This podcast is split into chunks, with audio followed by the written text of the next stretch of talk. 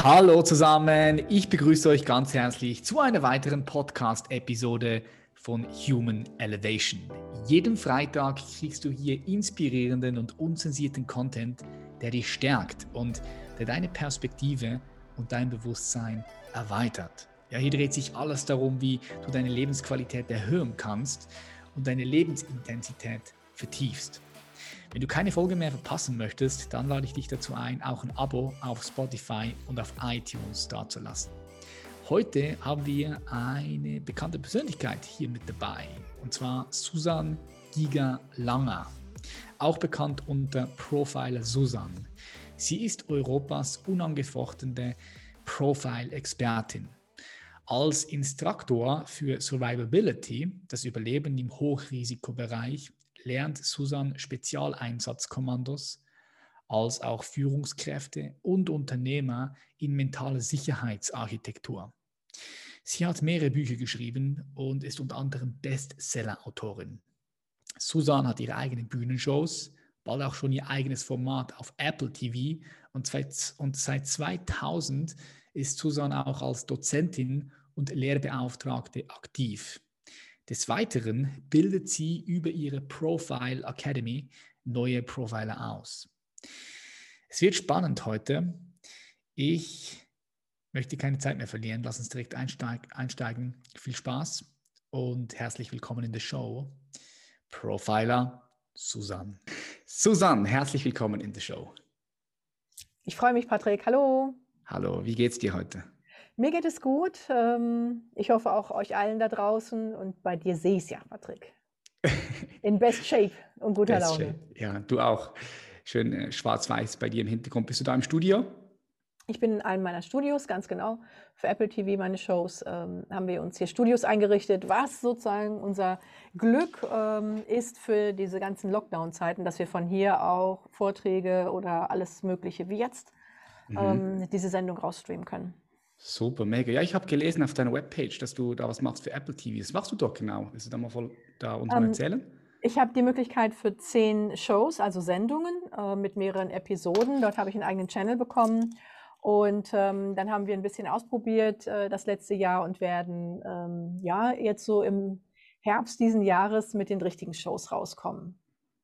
Aber im Moment dauert alles länger, weil wir auf äh, auf Produkte warten für die Studios, auf Kameras, auf anderes Equipment. Ne? Also okay. alle, die irgendwie mit Lieferketten zu tun haben, wissen, wovon ich rede. Ähm, irgendwie passiert alles gleichzeitig und gleichzeitig nichts, ist so das Gefühl. Von daher scharren wir mit den Hufen, dass wir loslegen können, denn wir haben ein paar wirklich richtig, Entschuldigung, geile Dokumentationen, die rausgehauen werden. Geil, ich freue mich drauf. Was, was, was, was, also um was geht es da? Geht es da ein bisschen so um das, was du machst, Profiling? Ja. Um was geht es in der Show, ja?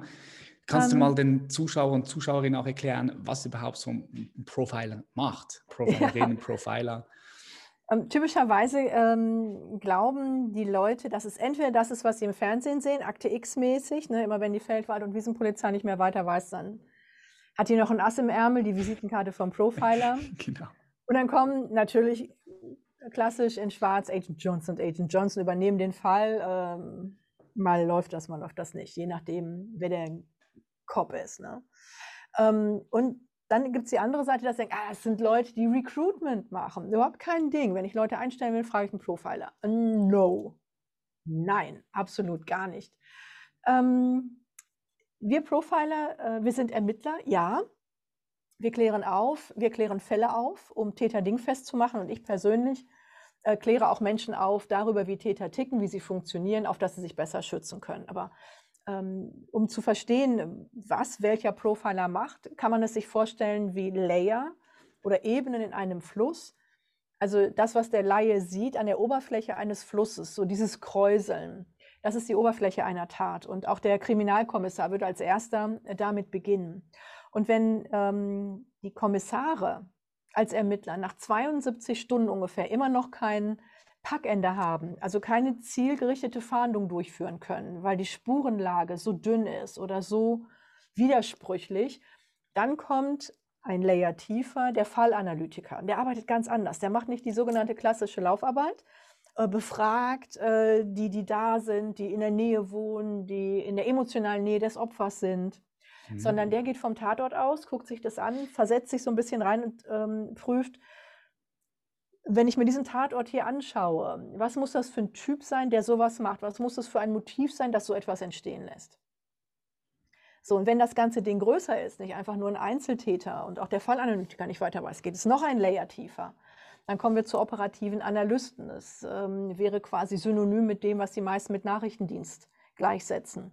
Das sind Personen, die schon mit mehr Strukturanalyse herangehen, die auf Eskalationstaten spezialisiert sind, wie beispielsweise Terror oder organisierte mhm. Kriminalität. Also die nochmal mit ein bisschen mehr kommen. So, und wenn die auch nicht mehr weiter wissen auf ihrer phänomenologischen Ebene oder wenn sie sagen, wir haben Parkende, aber warum? Dann kommen wir Profiler unten am Sediment und wir erklären, was die Beweggründe sind, dass es ganz oben zu einem Mord oder zu einer Wirtschaftsspionage oder was auch immer geführt hat.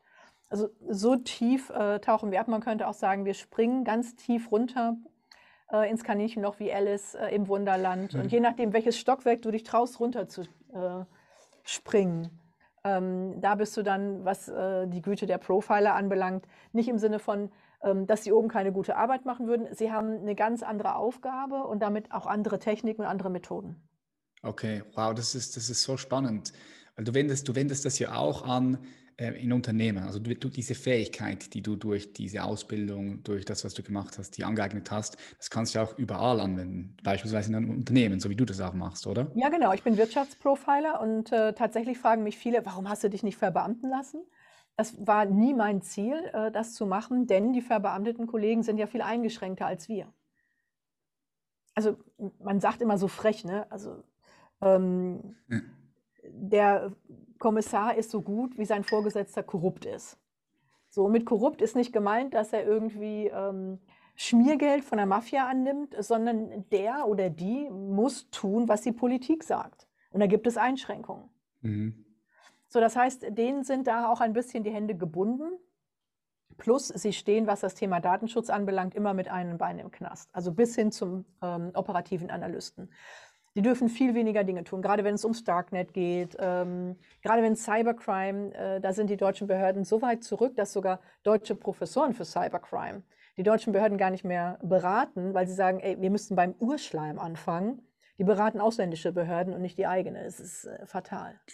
Okay. Und wir können äh, andere Dinge machen, weil wir in der Wirtschaft Punkt eins, wir dürfen bei begründetem Verdacht ausrücken. Das dürfen die Kollegen nicht, erst wenn es getan ist, die Tat. Ähm, und wir können natürlich auch über ähm, interne Auftragsweitergabe, beispielsweise nach Kanada, ganz anders Daten auslesen. Mhm. Und die Akten, die die Kollegen in Kanada ähm, beispielsweise mit der OSINT, also Open Source Intelligence, anlegen, die dürfen wir aber vor deutschen Gerichten verwenden. Okay, wie kann ich mir das so einen Arbeitstag vorstellen von dir? Also ich, du machst jetzt, du bist ja so breit aufgestellt, du, du lernst Leute das Profiling, du gibst Shows ähm, machst bei Apple TV jetzt deine eigenen Shows, ja. ähm, gehst in Unternehmen rein, berätst die Unternehmen. Du bist ja so breit aufgestellt, auch mit deinem Wissen. Wie, wie kann ich mir vorstellen, wie sein Arbeitsalltag von dir aussieht? Ähm, ich glaube, äh, das sieht breiter aus, als es ist in meiner Wahrnehmung, ähm, denn ich spreche immer über ein und dasselbe, wie sich Menschen schützen können vor Ausbeutern und Betrügern bis hin zu Verbrechern. Mhm. Ähm, ob ich das auf einer Live-Show mache ähm, oder auf einer, äh, als Keynote ähm, auf einem Unternehmensevent oder ob ich das in der Hochschule lehre, ist für mich nur eine andere Form der Darreichung. Oder ein Buch beispielsweise oder Apple TV, die Dokumentation unserer Ermittlungen rausbringen. Mhm. Ähm, und was uns da beseelt, ist diese Mission Aufklärung. Und es gibt in dem Sinne keinen typischen Arbeitstag. Also sehr früh klingelt mein Wecker, ich stehe so um vier oder um fünf Uhr auf, je nachdem, ähm, wie ich so faul bin oder nicht. ähm, dann äh, sehe ich erstmal zu, dass ich einmal einen groben Überblick bekomme. Ähm, ist irgendwas angebrannt, in Anführungsstrichen, an Ermittlungen über Nacht, weil ich ja mehrere Teams koordiniere, die auch Warrooms leiten. Also das ist dann sozusagen. Was heißt das? Was heißt das? War, War, Warrooms?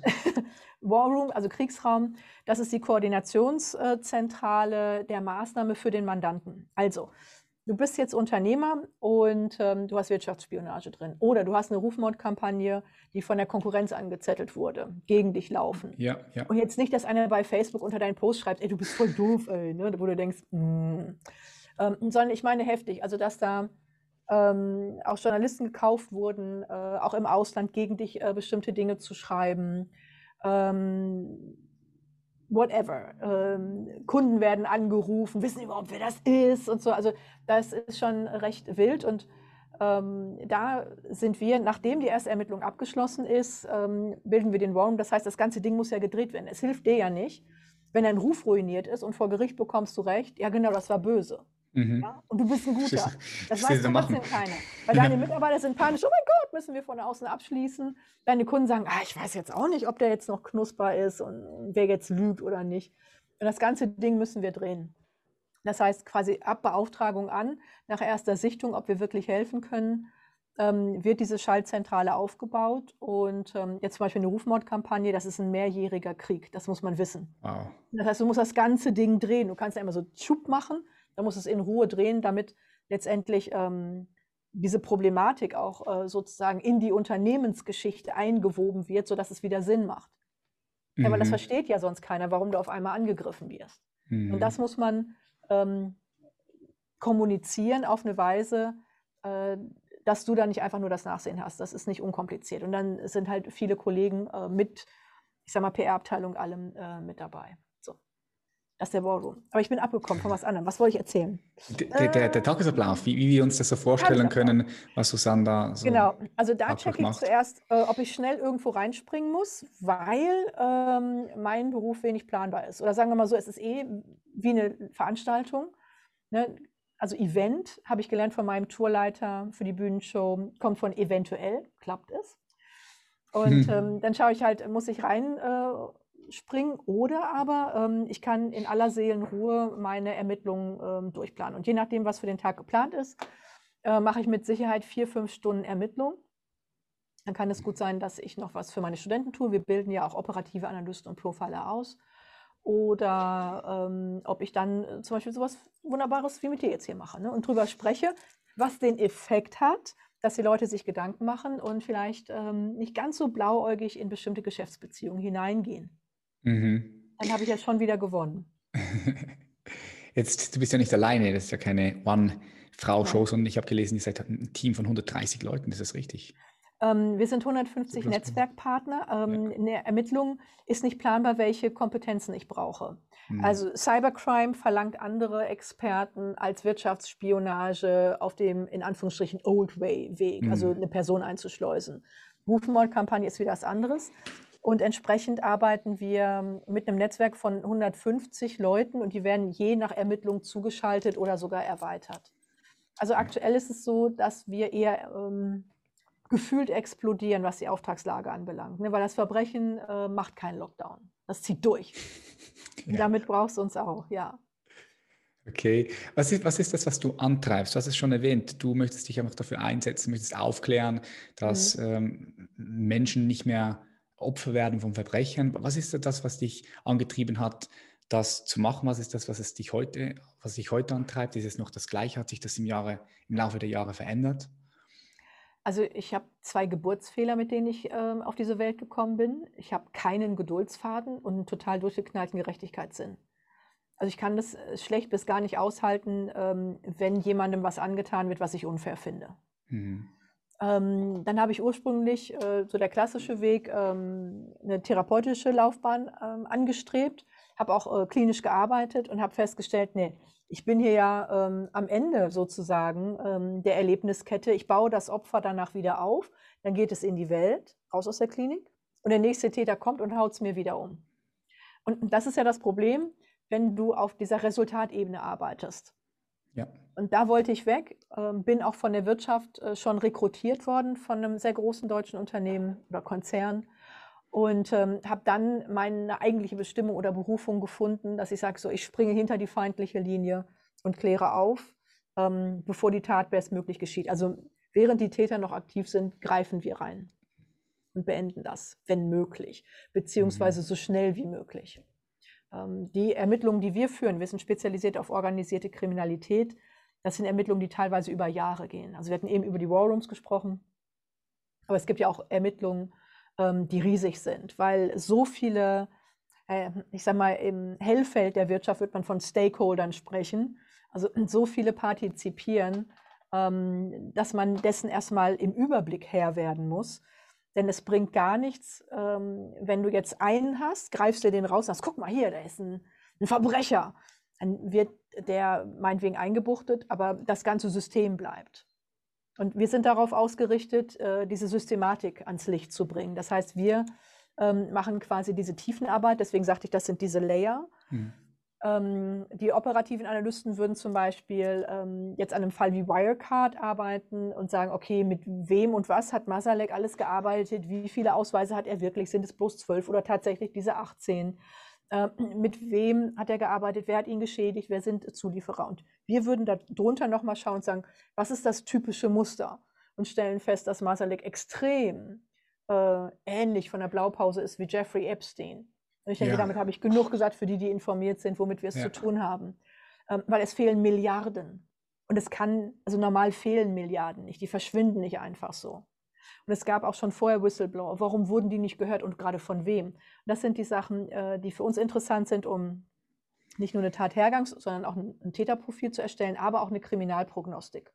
Mhm. Also der Vorgänger von ähm, Masalek hat ja exakt denselben Modus operandi äh, gelebt und gearbeitet und Masalek hat ihn schlichtweg nur übernommen. Mhm. Wie kommt jemand, der die Schule abgebrochen hat, mit Anfang 20 in den Vorstand? Ja? ja, und wenn er so ein schlaues Kerlchen ist, warum hat er dann solche Mandanten? Also die muss man ja auch überleben können. Hä? Das sind so ein paar Sachen, ähm, wo jetzt der Ermittler an sich erstmal mit, dem, mit den Fakten beschäftigt sind, wo wir sagen, okay, diese Phänomene sind auch nochmal eine Sache für sich und die leiten nicht nur qua Indiz, sondern später auch als Beweis ähm, zu noch ganz anderen Schlussfolgerungen. Hm. Solche Menschen, die, die offensichtlich wirklich betrügen und anderen Menschen und Unternehmen schaden. Also lass uns mal so einen Jeffrey Epstein anschauen. Mhm. Ich finde ich find die, die Netflix-Serie spannend. Hast du gesehen? Super. Ja, Habe ich gesehen, ja. Was ist das so für ein Mensch? Würdest du sagen, das ist ein Psychopath oder gibt es da nochmal Unterscheidungen? Also ich, ich, was ich mich immer frage ist, ähm, also gibt es wirklich Menschen, die aus reiner bösen Absicht heraus handeln, die jemand, jemandem schaden wollen? Oder ist es ja. selbst aus ihrer Perspektive so, dass sie etwas Gutes machen? Wie zum Beispiel, also ich glaube, es ist zum Beispiel ein Adolf Hitler, ja, der hat von sich heraus wirklich geglaubt, dass er auf dem richtigen Weg ist. Vielleicht, vielleicht täusche ich mich auch. So, wie siehst du das? Wo fangen wir jetzt an? Bei Herrn Hitler oder bei ja, Jeffrey Epstein? Wir können, wir, können, wir können mal bei Jeffrey Epstein einsteigen. Also die, die, die okay. zuerst mal, ja, was ist das für ein Mensch? Ist es ein Psychopath? Nein. Ja. Nein. Ähm, der Psychopath, ähm, und das ist wichtig zu wissen, fühlt nicht. Während wir bei Jeffrey Epstein das Phänomen haben, also, äh, bei, also neben viel Betrug geht es vor allem auch um Human Trafficking, ja, Sex Trafficking. Ähm, und ähm, gerade wenn du Microexpressions beobachtest, ähm, dann wird deutlich, dass ähm, er seine Lust daran gefunden hat, dass ähm, die Opfer, die er da, ich würde sagen, missbrauchte, ähm, dass die sich geekelt gefühlt haben. Also dieses, dieses Machterleben, diese Gier, jemanden zu beherrschen mhm. äh, und zerstören zu können, das war der Kick. das braucht aber ein Psychopath nicht für sich sondern okay. Narzisst tendenziell, also ein maligner Narzisst braucht es, dass ähm, der, über den er sich selbst erhebt, zerstört wird. Und das war der Kick. Also man hätte ja auch sagen können, der ist sexsüchtig, dann würde er sich wahrscheinlich noch als Opfer anbahnen, aber letztendlich war der süchtig, in Anführungsstrichen nach dem Kick, ähm, nicht nur sich zu erheben über jemanden, sondern den auch parallel zu zerstören. Und süchtig bleibt bei dem Wort sucht. Was suchst du? Ähm, und wenn er das so exzessiv betreibt, dann bedeutet das, dass er aus seinem Kern heraus das nicht stabil hatte im Sinne eines Selbstwertes. Mhm. Klar, sondern dass er wusste, das ist ein Kartenaus und musste sich das immer wieder selbst bestätigen. Und ich sag mal, sein mysteriöser Tod da im Knast sagt ja alles. Mhm. Ja, also ganz platt gesprochen für den äh, uneingeweihten Zuhörer und Zuseher. Ähm, man kann sich nicht an einem Türknauf ähm, oder an etwas erhängen, was tiefer ist als man selbst. Das ist äh, nicht machbar, dagegen wehrt sich der Körper. Und vom Erhängen würde auch das Zungenbein nicht zerstört werden. Es gibt aber durchaus in diesen Kreisen so etwas, was wir okkulte Morde nennen. Ähm, nicht, weil dann einer irgendwie mit der Räucherkerze da rumrennt, sondern weil Verbrechen immer auch eine Sprache ist mit Syntax und Semantik. Und das Zungenbein zu brechen, zu würgen, äh, also gerade auch zu erhängen bedeutet, erhängen bedeutet, du bist zu klein, als dass du reden darfst und das Zungenbein gebrochen ist Und hier ähm, ist der Cut, ab hier wird nicht mehr gesprochen. Das heißt, alles, was er hätte verraten können, hat sich damit geschützt. So Hm. jemand arbeitet nicht alleine. Crazy. Okay, also würdest du dann, würdest du dann sagen, dass, ja, wie soll ich es formulieren? Also gla- glaubst du an das Böse im Menschen? Ähm, ich glaube an das das Gute im? Menschen. Ich Ja. lasse es mich anders formulieren. Ich Mhm. glaube an das Gute im Menschen und ich sehe es wenig entwickelt. Mhm.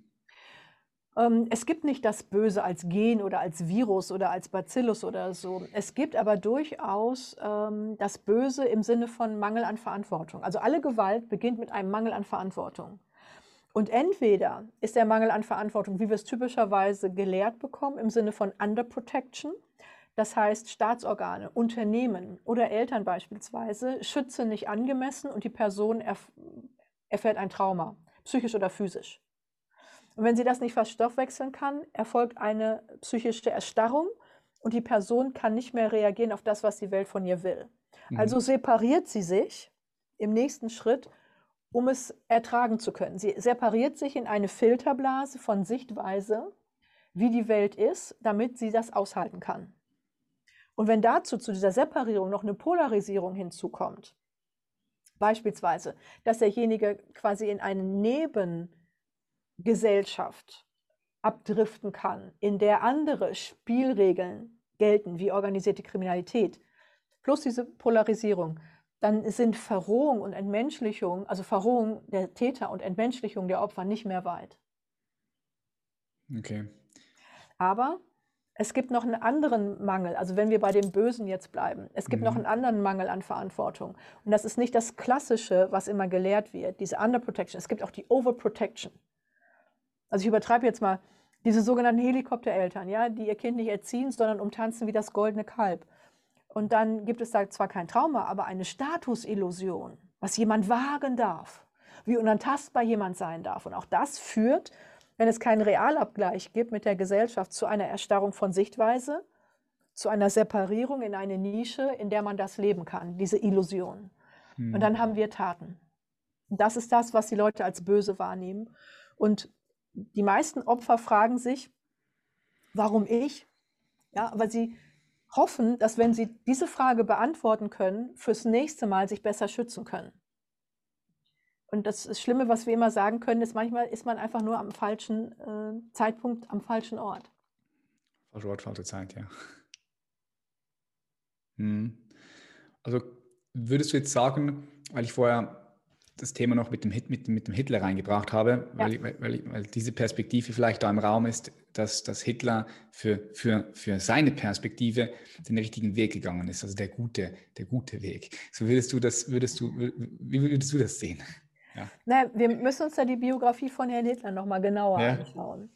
Er war jetzt ja auch nicht das, was man den super Erfolgsmenschen nennt. Also, ähm, sondern wo man sagt, sicherlich weit ab von gescheitert, aber nicht das, was so er sich gewünscht hätte. Und dann kommt er ähm, in einem, ich glaube, Münchner Bierkeller oder Wiener Bierkeller in Kontakt mit so einer Separierung, mit so einer Spezialtruppe, angeführt von einem Freimaurer, der sagt, wir brauchen einen Messias. Und da echauffiert sich Hitler so und springt auf den Tisch und geifert, wie er das auch sonst gemacht hat, hin. Und dann sagte dieser Freimaurer sich, das ist er. Und dann haben die den so lange besabbelt, bis Hitler auch glaubte, ich bin der Messias. Hm. Und ähm, wenn man sich die Psychosomatik anschaut, ähm, über auch den Verlauf äh, seiner, ja, in der Wirtschaft würde man sagen, Karriere oder dieses Krieges oder dieses Wahnsinns, dann sieht man schon, dass er bewusst haben muss, dass ihm das alles schon lange aus den Händen geglitten ist. Aber trotzdem zieht er durch, weil, ähnlich wie jeder Täter, der sich in diese Nische verfrachtet, aus der Nische nicht wieder rauskommt. Er müsste dann ja erstmalig ähm, für seine Taten vollumfänglich haften. Aber das Ganze hat ja angefangen mit einem Mangel an Verantwortung. Das wird nicht auf einmal äh, Verantwortung bekommen ins System. Hm, Okay, das heißt, er müsste sich selbst eingestehen, dass er, dass er da auf dem falschen Weg ist. Und das können Und? dann diese Art von Menschen dann wahrscheinlich nicht. Nur schwer. Er müsste es sich eingestehen und er müsste die Konsequenzen tragen. Und viele Mhm. sagen sich, also bevor ich das mache, ziehe ich einfach durch bis zum Schluss. Hm, knallhart. Und ähm, das Interessante ist, über Hitler wurde das erste wirklich psychologische Täterprofil erstellt vom äh, militärischen Nachrichtendienst der USA. Die haben acht oder neun Szenarien ähm, quasi prognostiziert, wo das hingeht. Und eines davon ist, dass er sich umbringt, äh, wenn er den Krieg verliert. Ah, krass. Es ist sehr gutes, also es ist ein sehr gutes Profil, wirklich. Ja, ist ja dann auch passiert, ja. Wie wir alle wissen. Mhm. Okay. Hm, in, in eine deiner Shows ähm, oder in eine, deine Tour, die Kreuzfeuer-Tour, den Code des, des äh, konzentrierten Rufmordes, ähm, dort sprichst du über Rufmord, du hast es auch ja. vorher, an, vorher angesprochen. Was mich interessieren würde, ist, wie kann man sich erstens vor Rufmord schützen und zweitens, wie kann es sein, dass ein Mensch ein anderer Mensch so Schaden zufügen möchte, ohne dass er ihn vielleicht überhaupt sogar kennt? Mhm. Also Punkt eins, du kannst dich nicht schützen. Punkt. Gibt es nicht. Es gibt keinen Schutz. Und wenn wir uns jetzt die Welt anschauen, äh, Social Media ist was von Ego-Media, ist, ist was von Anti-Social Media. Also diese Welt polarisiert sich und jeder hetzt gegen jeden. Ähm, man kann sich nicht schützen. Eines ist ganz wichtig, dass man sich nicht als Opfer fühlt, ähm, sondern begreift, ich bin nicht Opfer, ich bin in einer Auseinandersetzung. Und Auseinandersetzung kenne ich und kann ich. Wir sind in lebenslangen Auseinandersetzungen mit dem Wetter. Da weinen wir auch nicht. Da gehen wir in den Kleiderschrank und ziehen uns warm an für den Winter. Ende. Ja? Dann gucken wir noch so, sogar, dass wir, was für einen Stil wir haben wollen. Also wir individualisieren das sogar. Ähm, wir sind in einer lebenslangen Auseinandersetzung, meinetwegen mit Plack. Da weinen wir auch nicht. Dann nehmen wir die Zahnbürste mehrfach am Tag mit Zahnpasta und schrubben. So, Ende. Und das ist wichtig, glaube ich, dass die Leute das für sich begreifen. Diese Illusion von Sicherheit existiert nicht. Du bist aber nicht Opfer, du bist in einer Auseinandersetzung und du kannst das. Du beweist es in vielen anderen Ebenen, du hast es nur nicht bewusst. Das ist der eine Punkt. Der andere Punkt ist, ähm, je, je sichtbarer du wirst, je mehr du eine eigene Meinung hast, letztendlich je mehr du dich traust, auch individuell zu sein, desto mehr stört es andere und ich sag mal, stöbert deren Neid auf. Und dann kommt schon mal so ein Hate-Kommentar. Mhm. Das ist aber noch lange keine Rufmordkampagne. Und ich habe mir ja in Anführungsstrichen die Pest ins Haus geholt, bewusst, weil ich gegen diese Kinderklaumafia ermittle und sehr laut bin dagegen. Auch gerade dagegen ähm, oder darüber wird die Dokumentation handeln. Dieses System der Inobhutnahme in Deutschland. In Österreich und der Schweiz ist es nicht anders. Mhm. Kannst du ähm, da nochmal nachher, also vielleicht, vielleicht auch jetzt genau nochmal drauf eingehen? Weil ich, ich ja. habe da schon mal was gehört, aber ich bin da nicht im, im Loop. Was meinst okay. du mit, mit, der, mit dieser Kindermafia? Kindermafia hast du gesagt? Kinderklaumafia. Kinderklaumafia. Genau. Also Deutschland ähm, ist das Land weltweit mit großem Abstand, das die meisten in Obhutnahmen tätigt. In Obhutnahme bedeutet, dass das Jugendamt zu dir in die Familie reingeht, findet, das Kind ist bei euch nicht sicher und nimmt euer Kind, hm. entreißt es aus der Ursprungsfamilie und nimmt es in Obhut und gibt es in eine Pflegefamilie oder in ein Kinderheim. Mhm. Und ähm, diese Praxis ist ausschließlich im Dachraum, ähm, nicht politisch äh, in dem Sinne unter irgendeiner Aufsicht. Das heißt, diese Jugendämter drehen völlig frei und in Anführungsstrichen können machen, was sie wollen. Ähm, das ist in Deutschland derart schlimm, also ich sagte schon den Abstand, aber dass man mal so eine Idee hat, wir sind eingestiegen in die Ermittlungen im Jahr 2016 und im Jahr 2016 handelt es sich um 84.200 Inobhutnahmen in Deutschland. Wow. Nochmal, 84.200 Inobhutnahmen. Das, damit du oder ihr ein Gefühl für die Zahl bekommt, das sind pro Tag, nicht pro Werktag, pro einzelnen Tag 231 deutsche Kinder aus deutschen Familien in deutsche Kinderheime. Oh nein, das ist eine Lüge, nicht in deutsche Kinderheime. Manchmal werden sie einfach nach Polen verbracht. Wow, das, das, das, davon liest man fast nicht. Also ist in den Medien nichts zu, zu lesen. Ne? Nein, natürlich nicht, weil die Politik äh, davon massiv über das Wohlfahrtskartell mit profitiert. Im Europaparlament liegen 280, 280 Petitionen vor und ähm, der UN ähm, Menschenrechtsrat für Kinderrechte hat bereits zwei Rügen an die Bundesrepublik ausgesprochen. Das sieht für die Schweiz und Österreich nicht wirklich besser aus. Äh, aber darüber wird nicht gesprochen. Ähm, die, die betroffen sind, ähm, bekommen das natürlich mit, vor allem diesen Irrsinn, ähm, wie das Ganze geregelt ist. Aber sie haben wenig Chancen, sich dagegen als Einzelne zu wehren. Ich weiß jetzt nicht, ob wir da weiter rein sollen, weil sonst sind hm. Stunden rum. Ja, ich sehe es, ich sehe es. Wir müssen da zwei, drei Stunden Podcast der, machen. Ich sage mal, der Irrsinn ist, ähm, ist folgender, ganz, ganz kurz. Mhm. Ähm, wenn dich einer nicht mag, äh, kann er dich ähm, anonym beim Jugendamt anzeigen, du würdest deine Kinder misshandeln. Dann rückt das Jugendamt aus Mhm. und checkt das. Das ist ja alles noch gut. Aber die haben die Macht zu entscheiden, ob dein Kind bei dir bleibt oder in Obhut genommen wird. Und das ist etwas, was nicht mehr passt. Bei dem Mandanten, ähm, der uns beauftragt hatte, da zu ermitteln, äh, war es sogar so, dass die vom Jugendamt sagten, nee, irgendwie ist ja eigentlich alles in Ordnung. Ähm, wir wollen aber nichts falsch machen. Also holen wir noch einen Spezialisten ran, ähm, einen Familiengutachter. Das ist meistens ein Psychologe speziell dafür ausgebildet. So, dann ist dieser Familiengutachter äh, gekommen, hat das Interview geführt, hat sich die Situation angeguckt und hat genau wie die vom Jugendamt gesagt, nee, hier ist alles in Ordnung. Ähm, hier gibt es äh, keine Misshandlung, keine Vernachlässigung. Das war jetzt blinder Alarm. Aber jetzt kommt das Interessante. Ähm, jetzt musst du das Gutachten bezahlen. Nochmal, Mhm. du bist anonym angezeigt worden, du bist äh, quasi ähm, hochgradig fachlich freigesprochen worden und du musst bezahlen. Und ähm, so ein Gutachten fängt bei 6000 Euro an. Wow. What? Also Punkt eins, in einem Rechtsstaat kann es nicht sein, dass wenn man unschuldig ist, das Verfahren bezahlt. Ja? Ja. Es ist schon fraglich, anonym anzeigen zu dürfen. Also äh, seit die USA diese Praxis zurückgenommen haben, äh, dass man nicht mehr anonym anzeigen darf und jemand, der, ich sag mal, in Mobbe, Mobbing-Absicht jemanden anzeigt, ähm, auch verfolgt wird von den Strafverfolgungsbehörden, hat das um 80 Prozent abgenommen. Und es sind nicht mehr Kindesmisshandlungen deswegen, sondern es ist einfach weniger Irrsinn. Ähm, Mhm. wir haben schon Gutachten für 30.000 Euro gesehen und das musst du bezahlen. Und ich glaube, du weißt dann, wie schnell man schlichtweg monetär ausgeblutet ist. Und wenn sie dir das Kind noch entreißen, das können sie sofort machen, das wird dann mit der Polizei wirklich abgeholt und ins Krankenheim verfrachtet, dann kannst du äh, vor Gericht natürlich versuchen zu erwirken, äh, dein Kind zurückzubekommen. Ist aber nicht einfach. Behörden ähm, revidieren ihre Entscheidungen nicht gerne. Und das äh, Zweite ist, du bezahlst das Kinderheim mit durchschnittlich 7000 Euro pro Monat. Und ich glaube, jeder kann sich jetzt vorstellen, wie schnell Eltern monetär so ausgeblutet sind, dass sie die Anwälte nicht mehr bezahlen können. Und wenn sie die Anwälte nicht bezahlen können, können die Anwälte die Prozesse nicht führen, denn sie müssen ja auch ihre Kanzleien, ihre Angestellten bezahlen. Mhm, klar.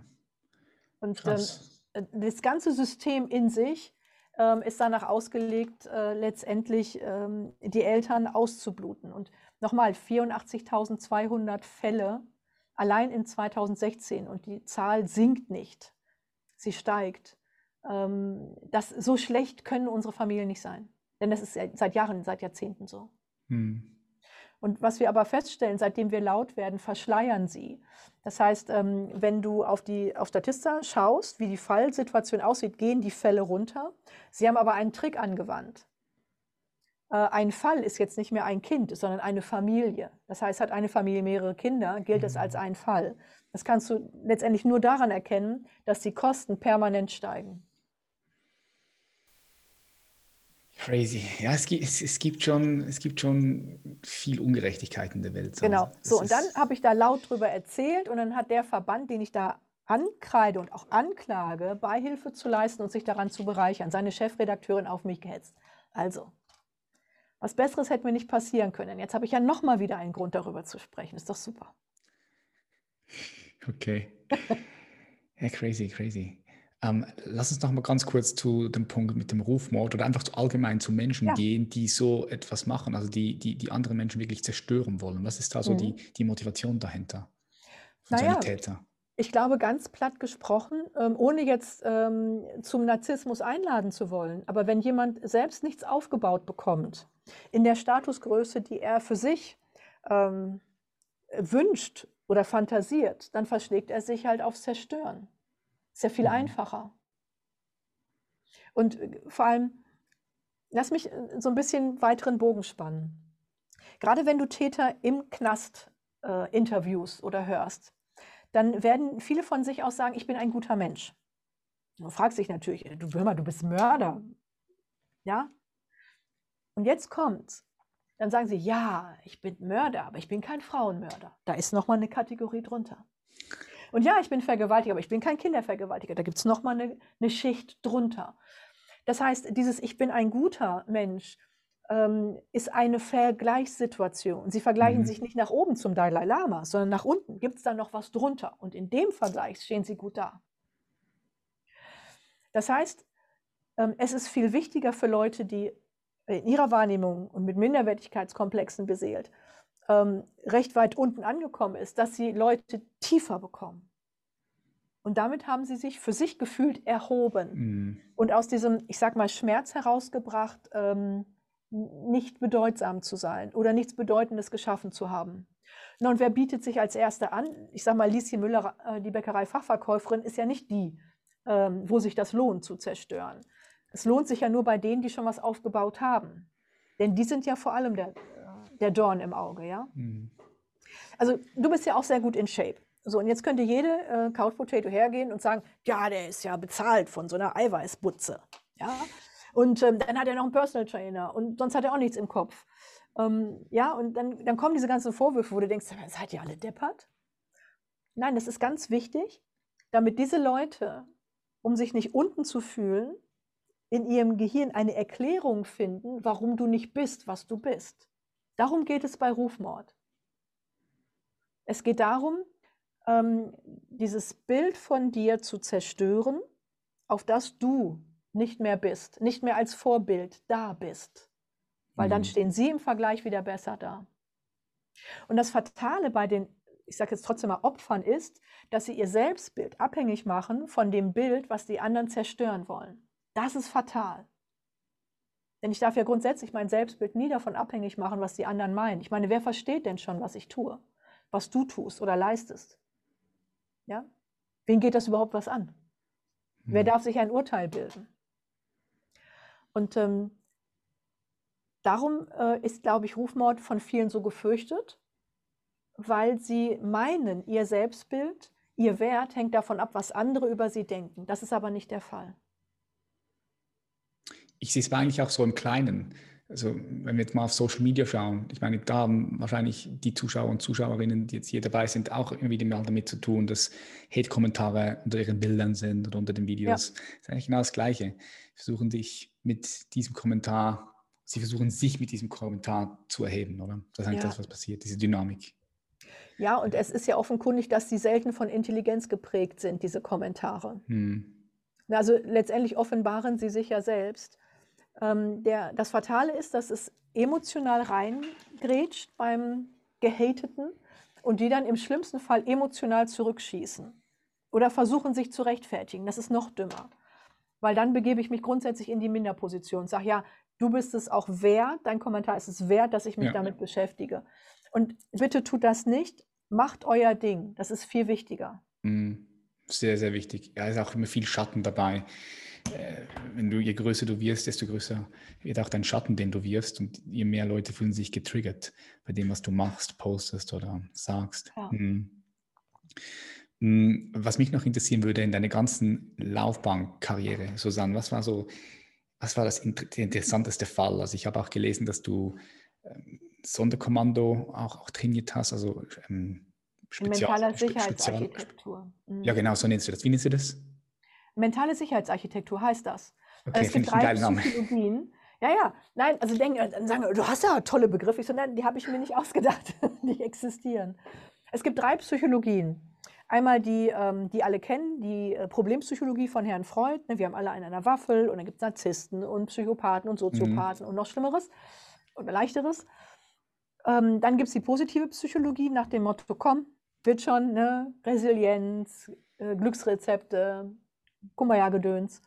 Und es gibt die dritte Psychologie, die, Achtung, ähm, die psychologische Fraktion sehr an den Rand gedrängt hat, ähm, auch an den Hochschulen äh, fast verschweigt.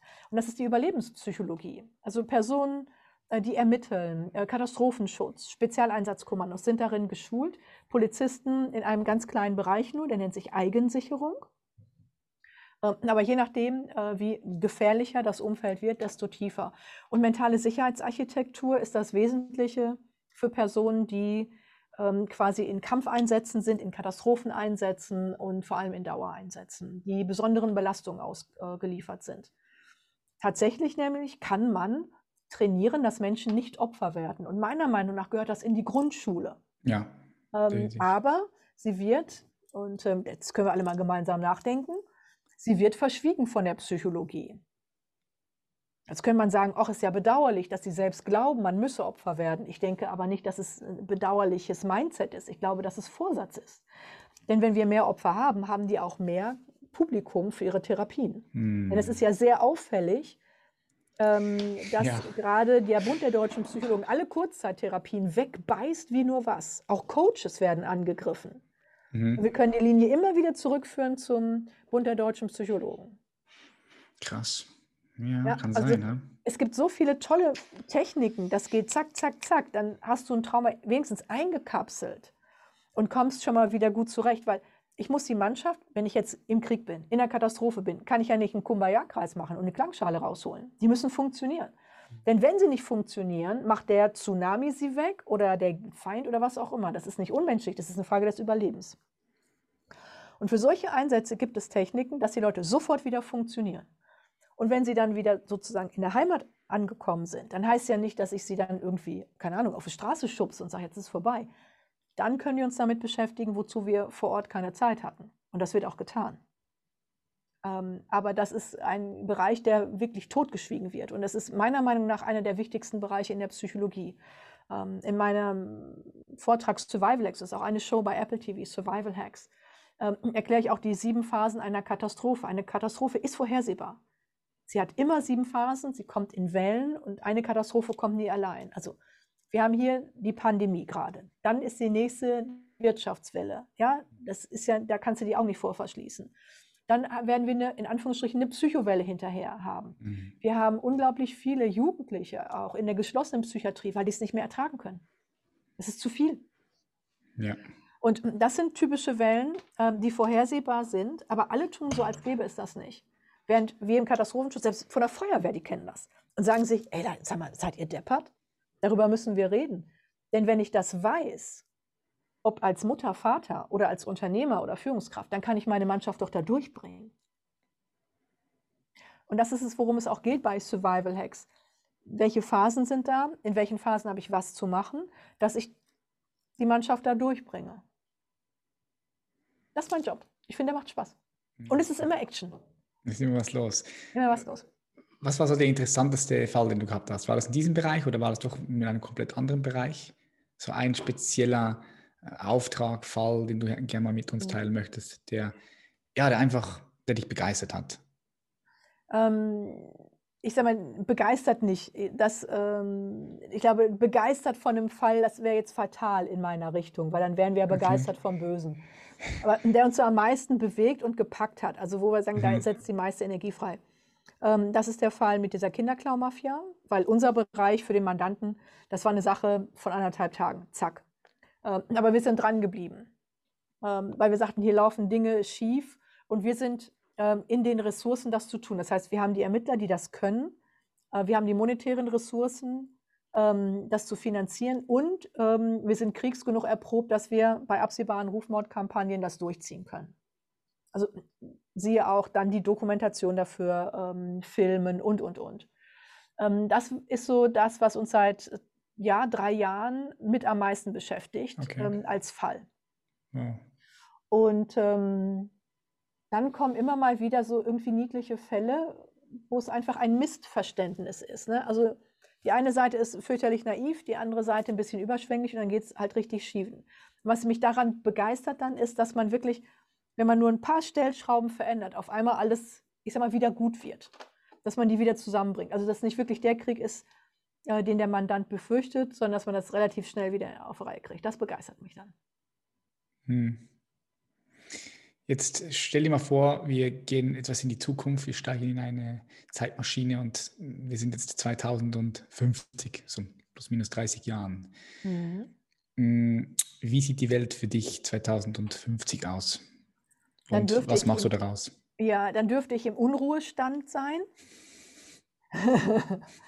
ähm, ich weiß nicht, ich werde mal schauen, wie frei ich dann noch sprechen darf. ähm, ob wir noch, ähm, ich sag mal, nationale Regierung haben oder eine gesamte. Ähm, aber ich werde sicherlich nicht davon ablassen, weiter aufzuklären, je nachdem, wie das so machbar ist. Ich liebe ja Technik auch sehr und ähm, die gibt uns neben vielen äh, Schwierigkeiten und Herausforderungen auch viele Chancen. Von daher bin ich extrem gespannt, was möglich ist. tatsächlich glaube ich, dass sich in den nächsten ein, zwei Jahren erhebliche Weichen für das Jahr 2050 stellen werden. Mhm, das glaube ich auch. Willst du da noch ein bisschen mehr darauf eingehen? Inwiefern meinst du das? Nein, das möchte ich nicht. Okay. Hm. hm. Stell dir vor, du gehst auf den Mond, guckst runter auf die Welt und du siehst all die prächtigen Farben, das blaue Meer, den grünen Regenwald, die rote Wüste und du siehst, du siehst den Menschen als Spezies Mensch. So, was glaubst du, Susanne, was braucht der Mensch jetzt gerade am meisten? Ich glaube, ähm, der Mensch würde, würde oder braucht jetzt im Moment am meisten, sich wieder selbst zu finden, aus dieser Hysterie-Waschmaschine zurückzukommen und sei es meditativ, äh, wieder zu sich selbst zu finden und zu seinem Ursprung und zu begreifen, ähm, dass wir zueinander gehören. Mhm. Denn letztendlich geht viel Verbrechen oder auch Propaganda nur, weil die Leute nicht miteinander reden, sondern gegeneinander reden. Und der Ursprung dieses Gegeneinanders ist die Hysterie, ist die Panik. Also wenn wir uns die Pandemie anschauen, gibt es ja zwei große Lager. Die einen sagen, dieser Virus ist die Geißel der Menschheit und wird uns alle wegmachen, wenn wir nicht extrem aufpassen. Das ist die eine Fraktion. Die andere Fraktion ähm, ist die, dass sie sagen, Virus hin oder her. Ne? Eine Grippe hatten wir immer schon mal, sicherlich schlimm. Äh, aber äh, mit eurer Panik macht ihr hier alles kaputt, was wir über Jahrhunderte aufgebaut haben. Beide Fraktionen fühlen sich von den anderen lebensbedrohlich ähm, herausgefordert. Die, die ähm, an die Gefährlichkeit äh, des Virus glauben, und ich betone Glauben, ähm, denn es hat schon was Religiöses in dem Punkt, fühlen sich von denen, die öffnen wollen, äh, weil wirtschaftlich viel kaputt geht, bedroht. Die sagen, ihr bringt die Oma um, ihr bringt uns um, nur ähm, um eure Klamotten zu verkaufen. Das ist natürlich auch eine sehr enge Sicht, aber mhm. nur so funktioniert ja so ein Glaube. Die andere Seite sagt, ähm, ja, der Virus ist sicherlich bedrohlich, es sind welche gestorben, aber hier hängen sich auch sehr viele auf. Das hat kein Maß. Ähm, die fühlen sich von der anderen Seite existenziell bedroht. Und diese Angst dahinter, diese Existenzangst, ist das Übel. Die wird hysterisch auch in den Nachrichten befüttert und befeuert. Und wenn wir die mal abschütteln können und wieder zu uns finden, dann können wir wieder miteinander reden. Aber es sieht mir nichts danach aus in den Medien, als würde irgendeiner äh, in die Richtung äh, einen Impuls setzen, sondern eher auf die Polarisierung. Und Polarisierung ist immer der Anfang von Gewalt. Mhm. Polarisierung Übrigens, ist immer der Anfang von Gewalt. Ja, genau. sehe ich, was, seh ich auch so, ja. Was wir da feststellen, ist vorrangig Propaganda. Das ist ein Feld der Psychologie. Ja.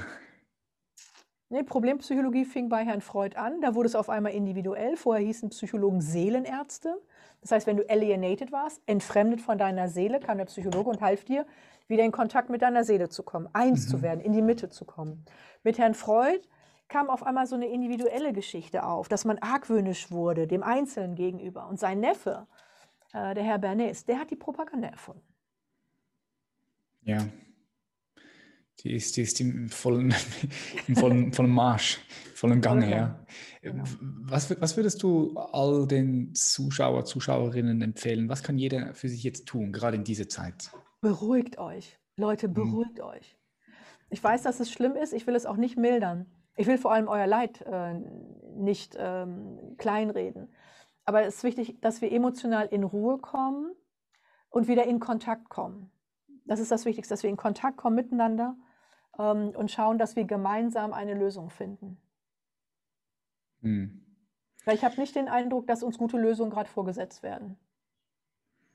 Ja, ist schwer. Äh, oben an der, an der, an der Machtelite, äh, Machtelite äh, zu sehen. Also hier in der Schweiz ist wieder ein bisschen anders als in Deutschland ja. und in, in, Österreich. Ihr habt jetzt gerade harter Lockdown, glaube ich, wieder. Wie, wie lange? Eine Woche, zwei Wochen? Wie ist das? Ne, es ist ganz absurd bei uns in Deutschland. Ähm, es wurde jetzt diese Bundesnotbremse gesetzt. Also letztendlich ist das, was unseren Rechtsstaat ausmacht, völlig außer Kraft gehebelt worden. Ähm, das gilt vorläufig bis Ende Juni. Ähm, wir haben jetzt harten Lockdown bis 14. Mai vor, vorläufig. Aber wenn man sich das Gesetz anschaut, und das wäre auch etwas, was ich den Leuten raten würde, nehmt nicht nur das, was euch an der Oberfläche gezeigt wird, sondern taucht mal tief ab, was dabei ist. Ähm, zum Beispiel haben sie ähm, nonchalant äh, parallel ähm, den, äh, das Postgeheimnis aufgehoben. Also ich frage mich, ob Sie glauben, dass der Virus per Post kommt. Ganz merkwürdig. Also wir haben ein paar sehr merkwürdige Phänomene, ähm, die wir eher so aus der DDR kennen. Ja, oder aus der Nazi-Zeit kennen. Also die wir eigentlich so von Diktaturen kennen. Das finden wir sehr merkwürdig hier, hoffentlich. Finden das alle sehr merkwürdig. Mhm. Und ähm, ja, die Frage ist, wann das zurückgenommen wird. Ich weiß es nicht. Ich habe kein gutes Gefühl. Weil die Problematik ist, wir haben äh, Regeln und Gesetze für Friedenszeiten und wir haben Regeln und Gesetze für Kriegszeiten. Wir haben aber nichts für den Übergang. Und in diesem Übergang, sagt man als Faustregel im Profiling, wird der Souverän, Souverän mit großem S geschrieben, definiert. Und das passiert gerade. Der Souverän definiert sich neu. Immer noch unter dem Etikett Rechtsstaat. Hm. Ja, ich bin gespannt, wie sich das weiterentwickeln wird, überall auf der Welt. Ja. Aber ich, ich, sehe, ich, sehe, ich sehe es auch so, dass es so schön gesagt, du, du hast gesagt, in den nächsten ein, zwei Jahren werden die Weichen gestellt für 2050. Ich, wir sind mittendrin. Wir sind mittendrin. Ja. Aber ich denke, die großen Sachen kommen erst noch. Ja, glaube ich auch. Das glaube ich auch. Hm, letzte Frage an dich, Susanne. Stell dir vor, du kannst ein Werbplakat designen und dieses mhm. Werbplakat ist überall zu sehen. Moskau, Paris, bei euch in Deutschland, Berlin. Und du kannst, du kannst es so designen, wie du willst. Du kannst da Bilder drauf, drauf klatschen, einen Spruch, ein Zitat, Text, was auch immer. So eine, einfach eine Botschaft von dir, die ganz viele Menschen berühren soll oder berühren darf. Die haben mhm. die Möglichkeit, diese, dieses Plakat zu sehen. So, was, was würdest du da äh, drauf drauf klatschen? Was würdest du machen? Na, im Moment hätte ich Lust, äh, eine Frage drauf zu setzen. Und zwar die Frage, ist es das wert? Fragezeichen. Also das Wert, wie du dich gerade verhältst auf Social Media. Ähm, und wenn man das flippen könnte oder diese, dieser Text sich wandeln könnte als nächstes, ähm, würde, wäre das nächste, was dann käme, sei es dir selbst wert. Also sei es dir selbst wert, dich gut zu benehmen. Also was mit Menschen zu tun, nicht mit Gegenständen. Ähm, sprichst du von Menschlichkeit auch? Vorrangig. Ähm, ich frage ja. mich immer, wenn die Leute sich so angiften, Mensch, ist es das wirklich wert, jetzt gerade seinen Ärger rauszuposaunen, äh, mhm. nur um mhm. sich abzuventilieren. Aber was sie an Schaden anrichten, äh, da machen sie sich keinen Gedanken. Und gleichzeitig bitte ich die Leute, bei sich selbst zu schauen, äh, bist du es dir eigentlich, solltest du es dir nicht selbst wert sein, äh, mit Menschen anders umzugehen, also wohlwollend, ähm, mal eher nachhorchend, ähm, was so ein Beweggrund ist. Das würde ich mir wünschen. Hm, ja, das würde ich mir auch wünschen. Äh, Susanne, vielen herzlichen Dank, dass du dir die Zeit genommen hast, hier zu sein. Sehr gerne. Für all die Leute, die mehr von dir erfahren wollen, wo bist du so zu finden? Du bist auf Social Media, auf Instagram voll aktiv, habe ich gesehen. Genau. Ja, wo sonst noch? Wir hatten auf Social Media einen Cooldown, kein Lockdown, einen Cooldown und fahren jetzt langsam wieder hoch. Ähm, live wahrscheinlich eher im Moment gar nicht, ähm, aber es wird einiges geben äh, ab Herbst auch ähm, auf äh, Social Media, auch in der App, äh, wo wir War Rooms darstellen. Das heißt, ihr könnt kommen mit euren Fragen und ähm, Profiler antworten. Cool. Und wann ist die Apple Show am Start? Im, im, auch im Herbst? Ich denke im Herbst. Okay, das wird man, auf dir, wird man bei dir auf, auf deinen Social Media Plattformen sehen, gehe ich mal davon aus. Wirst du. Genau, aber das ist ein bisschen wie beim linearen Fernsehen. Da passiert irgendwie was Aktuelles und dann wird geschoben und gemacht mhm. und verändert. Ich glaube, das nächste, was jetzt kommt, ist im Mai. Bei Jenke Crime bin ich als Profiler auch. Und ähm, ansonsten auf Social Media. Cool. Susanne, ich wünsche dir weiterhin ganz viel Erfolg und viel Kraft und viel Freude bei dem, was du machst. Hat mich sehr gefreut. Danke. Und, äh, bis bald. Dir auch. Eine gute Mach's Zeit. Gut. Danke dir. Tschüss. Und wenn du bis zum Schluss hier geblieben bist, dann freue ich mich, wenn du diese Episode teilst mit deinen Liebsten.